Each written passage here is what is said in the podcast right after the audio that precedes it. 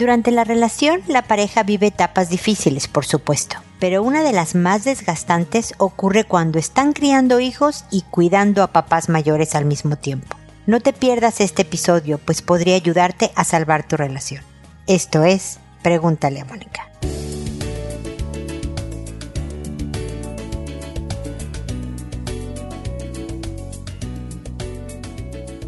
Bienvenidos amigos una vez más a Preguntarle a Mónica. Soy Mónica Bulnes de Lara. Como siempre, feliz de encontrarme con ustedes en este espacio que habla también de, o siempre habla de lo difícil de la vida, de la crianza de los hijos, de eh, la relación de pareja, del crecimiento personal, de las altas y bajas, pero es la vida real. Y lo que trata este espacio es de dar herramientas para saberlo torear, saberlo manejar adecuadamente y de verdad disfrutar de la vida, disfrutar de tus relaciones, disfrutar de tu trabajo, aunque no te guste, imagínate lo que te estoy diciendo, disfrutar de lo que hay y lo que no hay en nuestra existencia. Y el día de hoy le toca a la pareja, pero desde un enfoque de hijos. Es decir, la pareja que cría hijos pequeños, medianos, y, pero que al mismo tiempo está cuidando o apoyando a cuidar a papás. Y eso es bien desgastante. En la relación de pareja, ustedes lo saben, se los he dicho durante años en este espacio, Vivimos etapas difíciles, vivimos etapas en donde hay conflicto, en donde no nos ponemos de acuerdo, en donde hay roces, en donde me caes mal y te caigo mal, etc. Pero el desgaste propio de los cuidadores, tengo un episodio que se llama Cuidando al cuidador, si no me equivoco, y tengo una conferencia del mismo título, porque se desgastan más que un enfermo muchas veces. Se desgastan más que desde luego los hijos y los papás, que aunque son mayores y puedan tener condiciones, es mucha energía física y emocional la que conlleva estar cuidando personas, sean jóvenes o sean mayores. Y cuando además tenemos estilos diferentes en la relación de pareja, cuando pues son tus papás, no los míos, cuando se puede golpear fuertemente nuestra conexión, el de la pareja, tú conmigo, yo contigo. Entonces, este espacio, esta breve introducción que siempre doy a los programas, solo busca el recordarles que primero está tu pareja,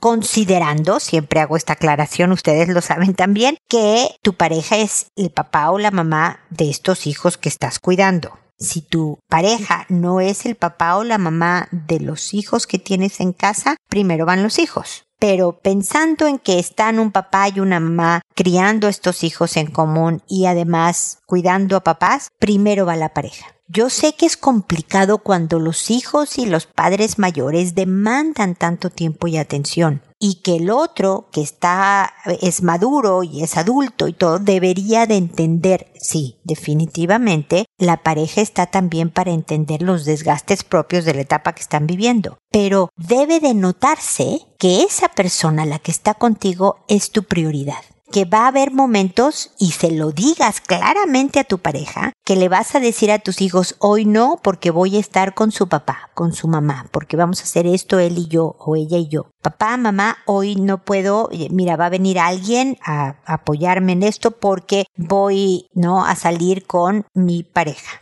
y que si el papá o la mamá repela de oye hija es que como eh, fíjate que eh, lo siento papá yo sé que no te es agradable que es incómodo para ti va a ser una tarde solamente eh, bye y le dices a tu pareja lo que hiciste para que sienta sopese y valore y tú también valores su tiempo juntos es bien importante para tu salud mental, para tu salud emocional, saber que estás invirtiéndole a tu relación para que después de frutos, como cualquier inversión económica, ¿no? Uno ahorra para que después disfrutes de los beneficios de ese ahorro. ¿No? Entonces, eh, ciertas incomodidades como coordinar a los hijos o coordinar a los papás para darte mi tiempo, atención, cariño y demás, de verdad es una inversión, porque tarde o temprano ni los hijos ni los papás van a estar a nuestro lado van a estar con nosotros en nuestra vida y en nuestro corazón para siempre, pero como es la ley de la vida, se van a ir y tu pareja es la que se va a quedar contigo, espero, hasta que los dos ahora sean viejitos y los dos se apoyen y se quieran y tengan toda esta historia juntos. Entonces es este recordatorio de que esta es una etapa difícil, la de criar y cuidar, como ha habido otras, pero que ustedes van primero. Y en la medida que se pongan como prioridad va a haber consuelo, va a haber compañía, va a haber desahogo, todo lo que necesitas para sobrellevar mejor esas etapas difíciles. Ese es todo el comentario inicial que quería decir el día de hoy. Saben que pueden comentarme su situación particular con respecto a este tema u otros temas en www.preguntaleamónica.com. Recuerden, siempre cuando me vuelvan a escribir otra consulta, lo hagan a través del botón envíame tu pregunta de la página porque me sirve muchísimo para contexto, para saber si ustedes ya me consultaron antes, para todo, todo. Entonces, no importa que ya me hayan consultado, yo les haya respondido y todo, por favor vuélvanlo a hacer a través de este botón, me facilitan mucho mi trabajo.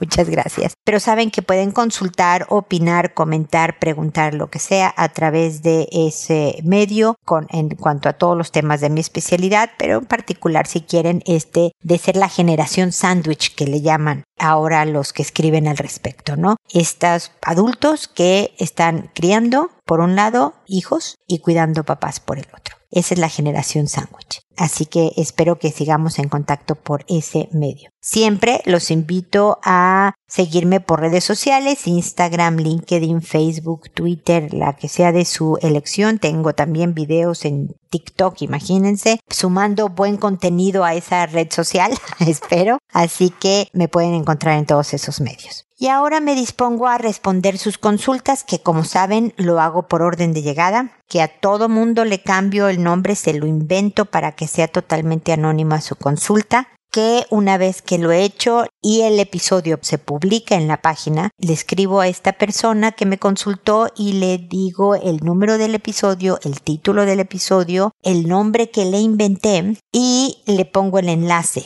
del episodio para que sin mayores clics en su teléfono, computador o lo que sea puedan escuchar eh, la consulta lo antes posible. Lo hago por audio y no les respondo directamente a su correo porque me escriben mucho más gente de la que, no, me escucha mucho más gente de la que me escribe y puede resultarle útil como me han dicho gente que después me escribe con una consulta que me han oído por un buen tiempo pero que y les ha servido escucharme pero que ahora si quieren una consulta más personalizada. Esa es la idea poder ayudar sin que me tengan que escribir pero desde luego aquí estoy para cuando quieren hablar de su caso en particular y que yo les responda directamente a ustedes a pesar de que están bajo un seudónimo, ¿no? Por su nombre real. Me puedo llegar a tardar algunos días, un par de semanas a lo sumo en algunos casos, pero siempre contesto. Así que siempre agradeceré su paciencia y comprensión en la estructura de este programa. Bueno, y hoy empiezo con Dionisia, que me dice, Buenas noches, Mónica, espero que te encuentres muy bien. Mi consulta es la siguiente. Vivo con mi esposo hace cinco años. Tengo una niña de ocho años que no es hija de él y una bebé. Mi situación es que a pesar que mi esposo convivió con mi hija mayor desde los dos años, al día de hoy no veo una relación entre ellos como a mí me gustaría. Me refiero a una relación amorosa, cariñosa, divertida o de confianza. Mi niña lo quiere mucho y a pesar de convivir con su papá de sangre, siempre le da a mi esposo un lugar como si fuera su padre. Incluso en alguna ocasión ella me dijo que le quería decir papá. Del lado de mi hija siento que hace cosas para llamar su atención. Ella es cariñosa, siento que esta parte de papá le pesa porque su padre de sangre no siempre ha estado presente. Por ello siento que a mi hija le pesa que, que con quien vive tampoco se ponga ese papel. Del lado de mi pareja lo siento frío, que solo la regaña y nada cariñoso comprensivo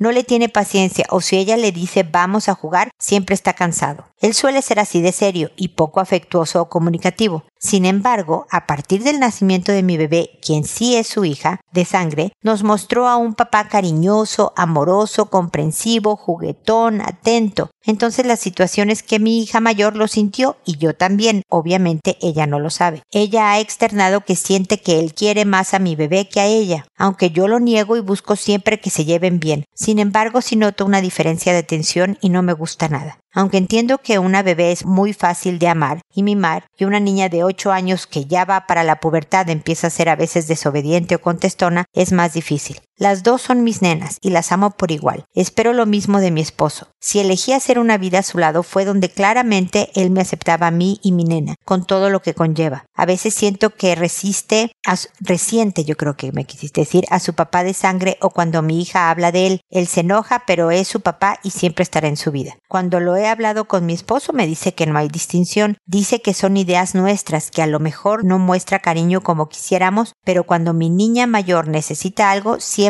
está para ella. Y es cierto, hablando en tiempo, escuelas o cuestiones económicas. Sin embargo, a veces siento falta de madurez de mi esposo porque se pone mucho a pelear con ella al tú por tú, que haga caso, que obedezca y solo escucho reclamos y regaños de su parte todo el tiempo o incluso para pedirle algo tan sencillo se escucha un tono molesto. Últimamente ha sido más o cuando por alguna razón tenemos diferencias él y yo, también se torna molesto con mi hija. Ahora bien, él dice que se muestra así porque yo la consiento mucho no puedo poner límites. A veces sí es muy contestona. Yo escucho mucho tus episodios e intento educar de esa manera rigurosa, pero con amor. Entonces no sé qué hacer. A veces me ponen en medio. Solo quisiera que ellos pudieran tener una relación de menos regaños y enojos, más amor y cariño, y que no exista distinción entre mis dos hijas conforme vayan creciendo, para que esto derive una unión entre ellas y no todo lo contrario. Muchas gracias, te mando un gran abrazo, saludos y bendiciones para ti y tus seres queridos. Gracias a ti, Dionisia. Mira,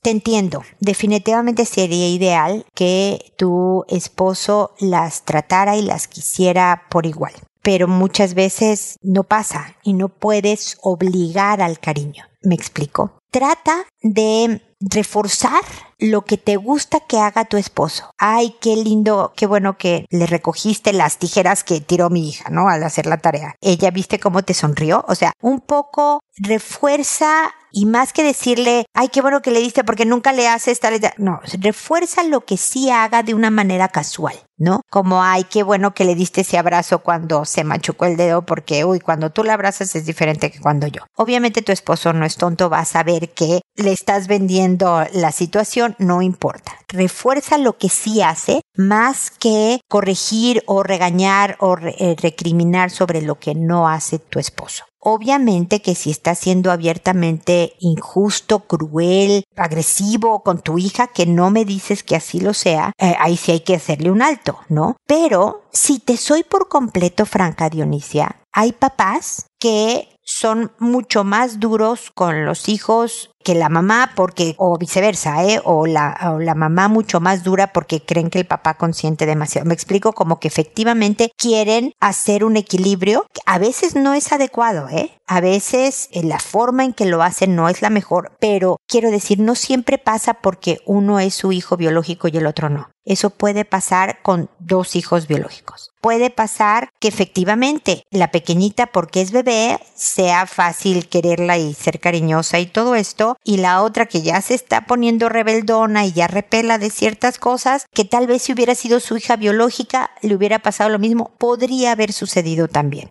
pero hazle, mi, única solución aquí es, a ver, tú promueve la buena relación entre las hermanas. Eso siempre debe de hacer. Siempre en casas dicen los hijos que hay un favorito y a pesar del favorito los hermanos se pueden llevar perfecto. Así que la relación de hermanas nada va a tener que ver con cómo se lleve cada uno con su papá o con su mamá. Tú trata de analizar si efectivamente conscientes, porque desde luego tú sabes que yo soy una fuerte promotora y creyente de la cariñosa firmeza. Es decir, que con mucho amor eres firme. El ser consentidora no es ser cariñosa firmeza. Entonces analiza si tiene algo de razón tu esposo para que entres más en la onda cariñosa firmeza sin tratar de compensar el como tu papá o bueno, tu el mi, esposo no, no se muestra tan cariñoso contigo, yo voy a tener una manga más ancha para compensar lo que no tienes, ¿no? Si quieres que tenga una buena relación por lo menos con uno de sus padres, que sea contigo, Dionisia, ¿no? Ten un tiempo uno a uno con tu hija de 8 años como después puedes tenerlo uno a uno con tu pequeñita,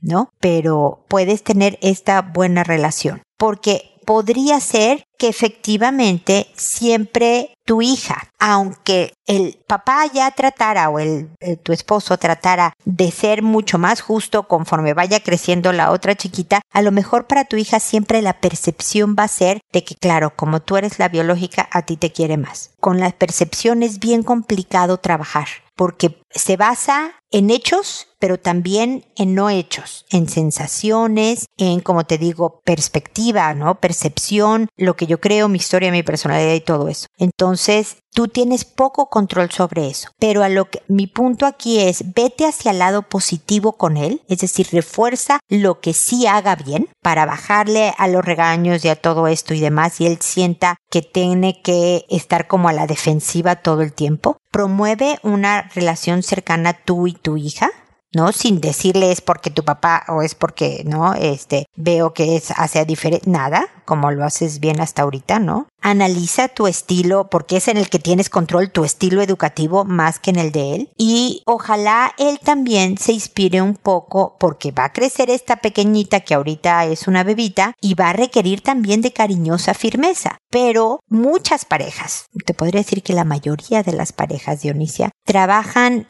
siendo uno más estricto que otro siempre. Hay niveles de ser estricto, por eso te digo si es agresivo, si es este grosero, si minimiza, si se burla, ahí hay que darle el alto pero el estilo más duro y más firme que tenga uno y el otro, hay veces que eso también le ayuda a un hijo a recibir dos perspectivas educativas diferentes que como quiera lo puede complementar de una forma adecuada. ¿Me explico? Sé que no te estoy dando la solución por completo de mira, si haces esto, se van a llevar perfecto tu esposo y tu hija y no, eso se va a ir construyendo de a poco, pero lo que sí estoy tratándome de enfocar es en lo que tú tienes control y en donde puedes manejar las situaciones. Pero no dudes de volverme a escribir, comentándome si estás de acuerdo, si no estás de acuerdo, si lo que sea, para poderte acompañar en este proceso y lograr que tu hija no crezca con resentimientos o a falta de una figura paterna de verdad cercana y cariñosa se pase la vida tratando de buscar aprobación, ¿no? Porque pasa mucho eso que cuando niños no te ganaste como que la aprobación de alguien, una figura importante para ti, te la pasas la vida después de adulto sin poder decirle que no a la gente, eh, teniendo dificultad para poner límites, etcétera, y tampoco quieres eso para tu hija, pero apenas tiene ocho añitos, hay todo un camino por recorrer y faltan los difíciles años de la adolescencia. Así que por favor, ojalá me permitas seguirte acompañando para poder ayudarte a contener a tu hija con un papá semi ausente, pero que bueno que está presente algo de su papá biológico y otro papá distante.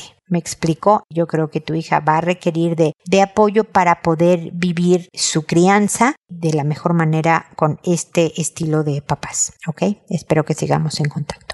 Luego está Elsa que me dice, hola Mónica, hacía varios meses que no te escuchaba, lo que no significa que no te vea en Facebook. Las últimas ocasiones que te escuché me ayudaron los casos de los que platicaste para tomar mis decisiones en situaciones similares. Sin embargo, ahora te escribo porque mi esposo, que tiene diabetes, no quiere compartir con nuestro hijo esta información que por genética le puede afectar en el futuro. Él piensa que nuestro hijo está muy chico, tiene 13 años según los datos que tú me pusiste en, en tu correo. Eh, Elsa, está muy chico y no tiene por qué saber que su papá está enfermo. A mí me da la impresión que se está escondiendo como si fuera una vergüenza. Mi hijo está en el peso y talla correctas, no es obeso, no es gordo, pero es muy sedentario, y aunque le digo que se debe de mover para evitar enfermedades, me cuesta mucho que salga aunque sea a caminar. El siguiente comentario lo dejo que tú lo manejes a discreción. Habíamos quedado que este verano le íbamos a contar acerca de Santa Claus, el hada de los dientes y el conejo de Pascua pero pasan los días y mi esposo me da largas para que, para que no hablemos con el niño. Agradeceré tus consejos en estos tres temas. Te mando un fuerte abrazo y que Dios te siga bendiciendo por la gran labor que haces. Muchísimas gracias, Elsa, por tus lindas palabras. Pero ¿habrás por error de dedo puesto mal que tenía 13 años? ¿Y serían tres? años? Porque un niño de 13 años, un adolescente, porque ya es adolescente de 13 años, ya sabe de Santa Claus, el hada de los dientes, conejo de Pascua, los Reyes Magos, de los tres mosqueteros, me explico, o sea, ya sabe.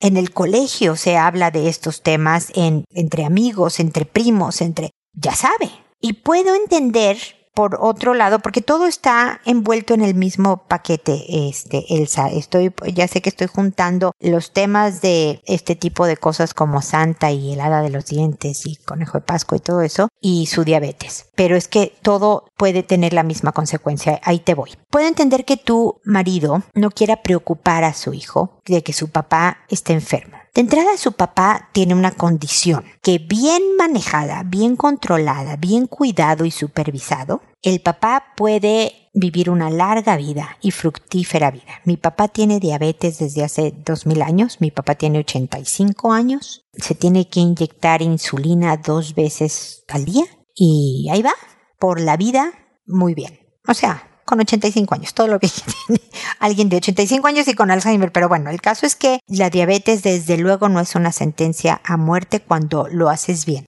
¿No? Pero aquí más que si lo esconde porque le da vergüenza, porque no quiere preocupar al hijo, y no decirle lo de Santa Claus porque le, lo que sea. Al final lo que le queda al hijo porque de verdad los hijos van interpretando estas cosas como él, hay temas que no puedo hablar con mi familia hay temas que o se van a poner mal mis papás o creen que yo no soy capaz de manejarlos, ¿no? Porque incluso si le dices a tu hijo, ¿no? Sobre el Santa Claus y el Pascua y Hada de los Dientes. En mi caso era el ratón de los dientes. Nunca se me preguntaba por la lógica de un ratón trayendo dinero, pero bueno, era el ratón. Bueno, tampoco eh, un hada, pero en fin, bueno, eso no importa. Más que el darle una desilusión. Suponte que le dices a una edad mucho más temprana que los 13 años, oye, fíjate que esto es lo que pasa con Santa y el hada de los dientes y el conejo de paz. Y ves la cara de desilusión de tu hijo y todo eso, pero ahí están sus papás para contenerlo, para saber que es parte de la vida, para hablar de temas difíciles e incómodos, que estos son Kinder 1 a comparación de temas de sexualidad y demás, que son mucho más pesados, de alcohol, de drogas, de amigos difíciles, de la vida, o sea, lo que tú quieres con un hijo, chico, mediano y más alguien que ya es adolescente, es que sepa que puede venir a hablar con ustedes de cualquier tema,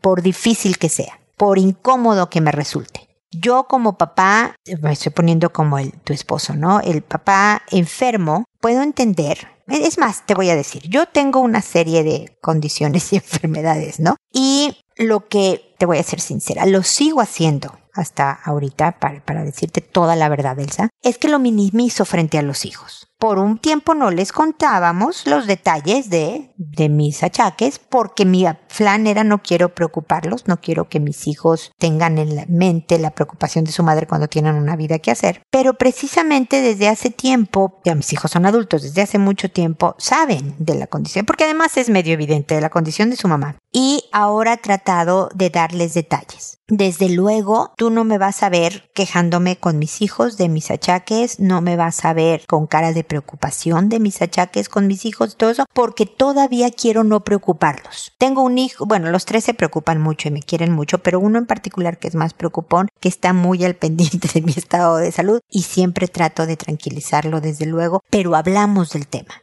Lo que yo no quiero nunca con mis hijos es que crean que no pueden hablar de cualquier cosa. Aunque yo te estaba protegiendo, hijo mío, de, le puedo decir, no quería preocuparte. No quiero que te distraigas en mí cuando tienes toda una vida que hacer. Y esos son buenos temas de conversación. Así que si le puedes transmitir, Elsa, a tu esposo la importancia de saber que pueden hablar de cualquier cosa, que eso se educa también, no es nada más avisarle, hijo, puedes hablar conmigo de cualquier tema cuando quieras. Y que un hijo automáticamente va a decir, ok, y hablar de cualquier tema. No, eso se educa, se ensaya, se prepara, se dan ejemplos como el hablar de la diabetes del papá. Ahora, si no te equivocaste, o sea, si sí te equivocaste, perdón, Elsa, y tu hijo no tiene 13, pero tiene 3, todavía no le digan nada de Santa, Hada de Dientes, Conejo de Pascua, Reyes Magos, personajes de fantasía. Está muy chiquito a los 3. A los 13 te podría garantizar que ya sabe. Pero que a veces, por ejemplo,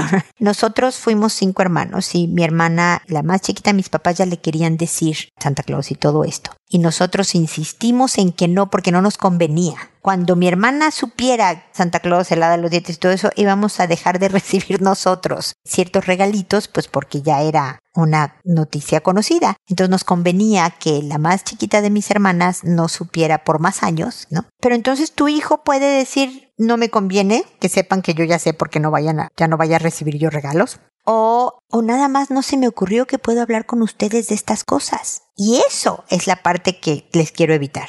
Entonces, puedo entender la incomodidad de tu esposo, créeme que he estado en sus pantalones en ciertos momentos, pero creo que aquí la moraleja es mucho más seria. Es bien importante que un joven de 13 años pueda venir a contarle a sus papás, oye, ¿qué crees? Fui a casa de mi amigo y fumé y no sabes cómo vomité después, qué horror, ¿no? O que te pregunten, como alguna vez lo hizo mi hijo a los 16 años, mamá, ¿cuándo puedo tomarme una cerveza? Y yo le dije ingenuamente, pues no sé, hijo, como a los 18, me imagino que ya eres mayor de edad y ya es legal que tomes una cerveza. ¿Por qué? Ah, o algo así le dije y me dice, no, qué bueno porque ni me gusta, me dijo.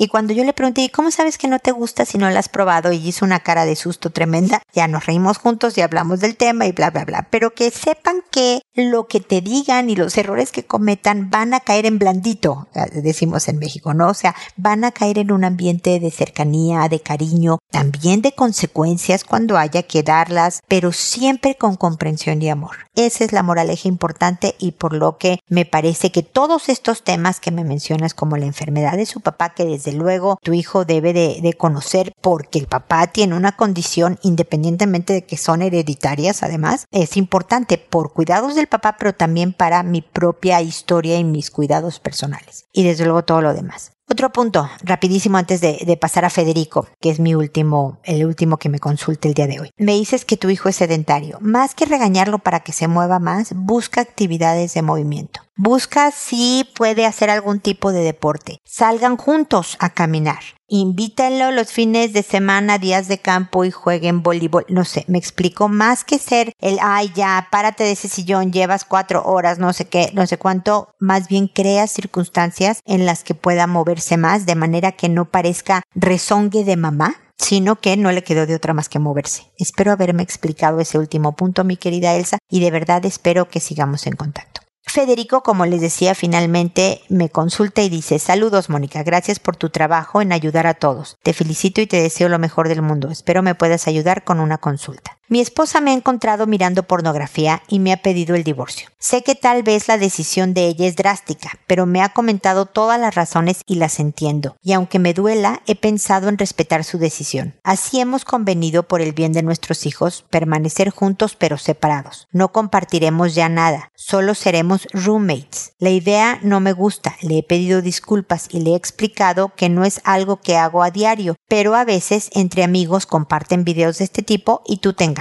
No soy un mal padre, o un mal hermano o amigo, y no lo considero eso, la pornografía, un vicio, pero tal vez un mal hábito, porque cada vez que comparten a veces lo miro. Lamentablemente he explicado que eso no hace cambiar mis sentimientos y compromiso con mi familia. Pero mi esposa se siente muy mal. Lo único que debo hacer ahora es respetar su decisión. Yo no estoy de acuerdo con lo del divorcio. No sé si tal vez me pudieras ayudar con guía y consejos acerca de cómo, si está en la posibilidad, volver a recuperar mi relación. Te agradezco tu tiempo y toda tu ayuda. Muchas bendiciones para ti y toda tu familia. Muchas gracias Federico por tan buenos deseos. A ver, me parece un drástico, por lo decirlo menos, como tú lo llamas, el que por una vez que te descubrió mirando pornografía te pidió el divorcio o ya eran varias. Yo obviamente solo tengo tu versión y parece como exagerado de su parte el pensar que por una vez te veo y ya me divorcio, ¿no? Generalmente tratas de trabajar este tipo de cosas antes que después de varios intentos ves que no funciona la cosa y decides divorciarte. Ahora, sé también por los datos que me pasas en tu correo que me enviaste que tienes dos hijos, hijas, no sé qué sexo sean ni, ni nada, pero adolescentes. Y puedo entender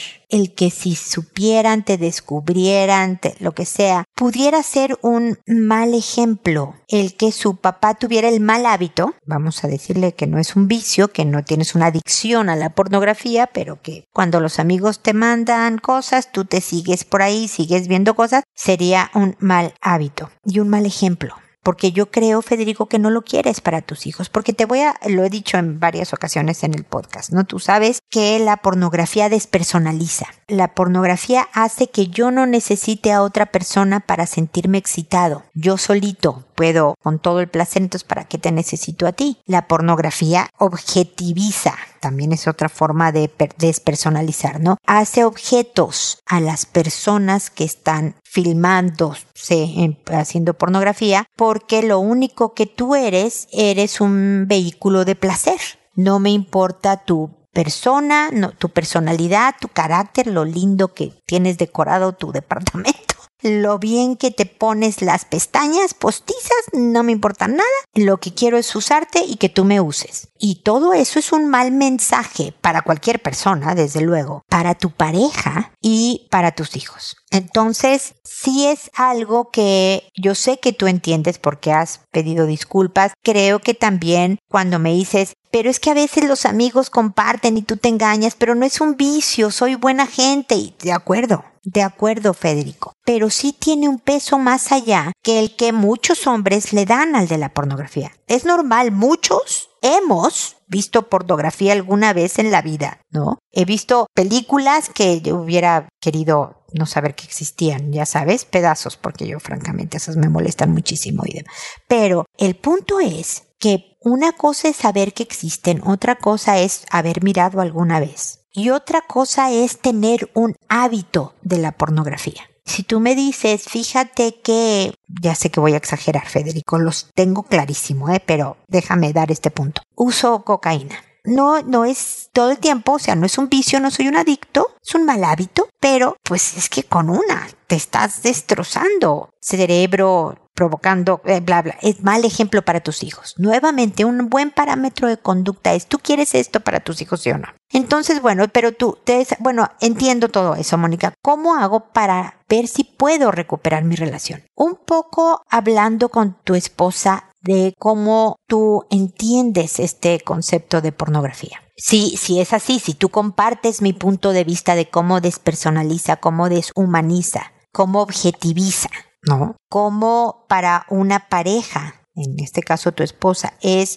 humillante saber que necesitas otro tipo de estimulación que no sea yo. ¿Me explico? Del ejemplo que los hijos, que todo esto. Un poco una sensibilización mucho más intensa sin minimizar.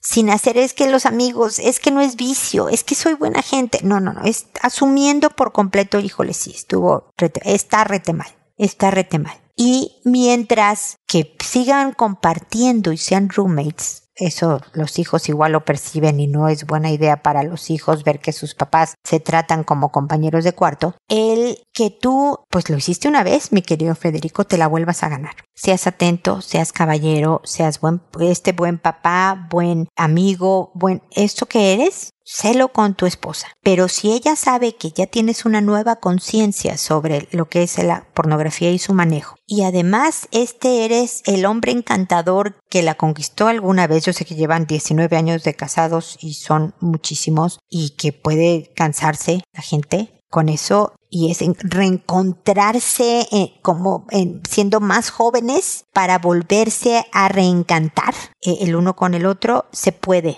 Federico. Sé todo lo encantador que puede ser en la casa, en los detalles, en mensajes y, y de verdad espero que puedan sobrellevarlo. Tú sabes que aquí estoy para que sigamos peloteando ideas, para sugerirte más estrategias de reconexión. Ojalá se pueda, desde luego la última palabra la tienen tú y tu esposa. De verdad te deseo el mayor de los éxitos y lo mejor para ti y tu familia. Espero que sigamos en contacto y espero también amigos que nos volvamos a encontrar en un episodio más de Pregúntale a Mónica. Y recuerda, decide siempre ser amable.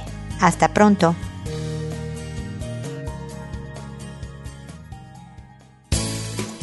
¿Problemas en tus relaciones?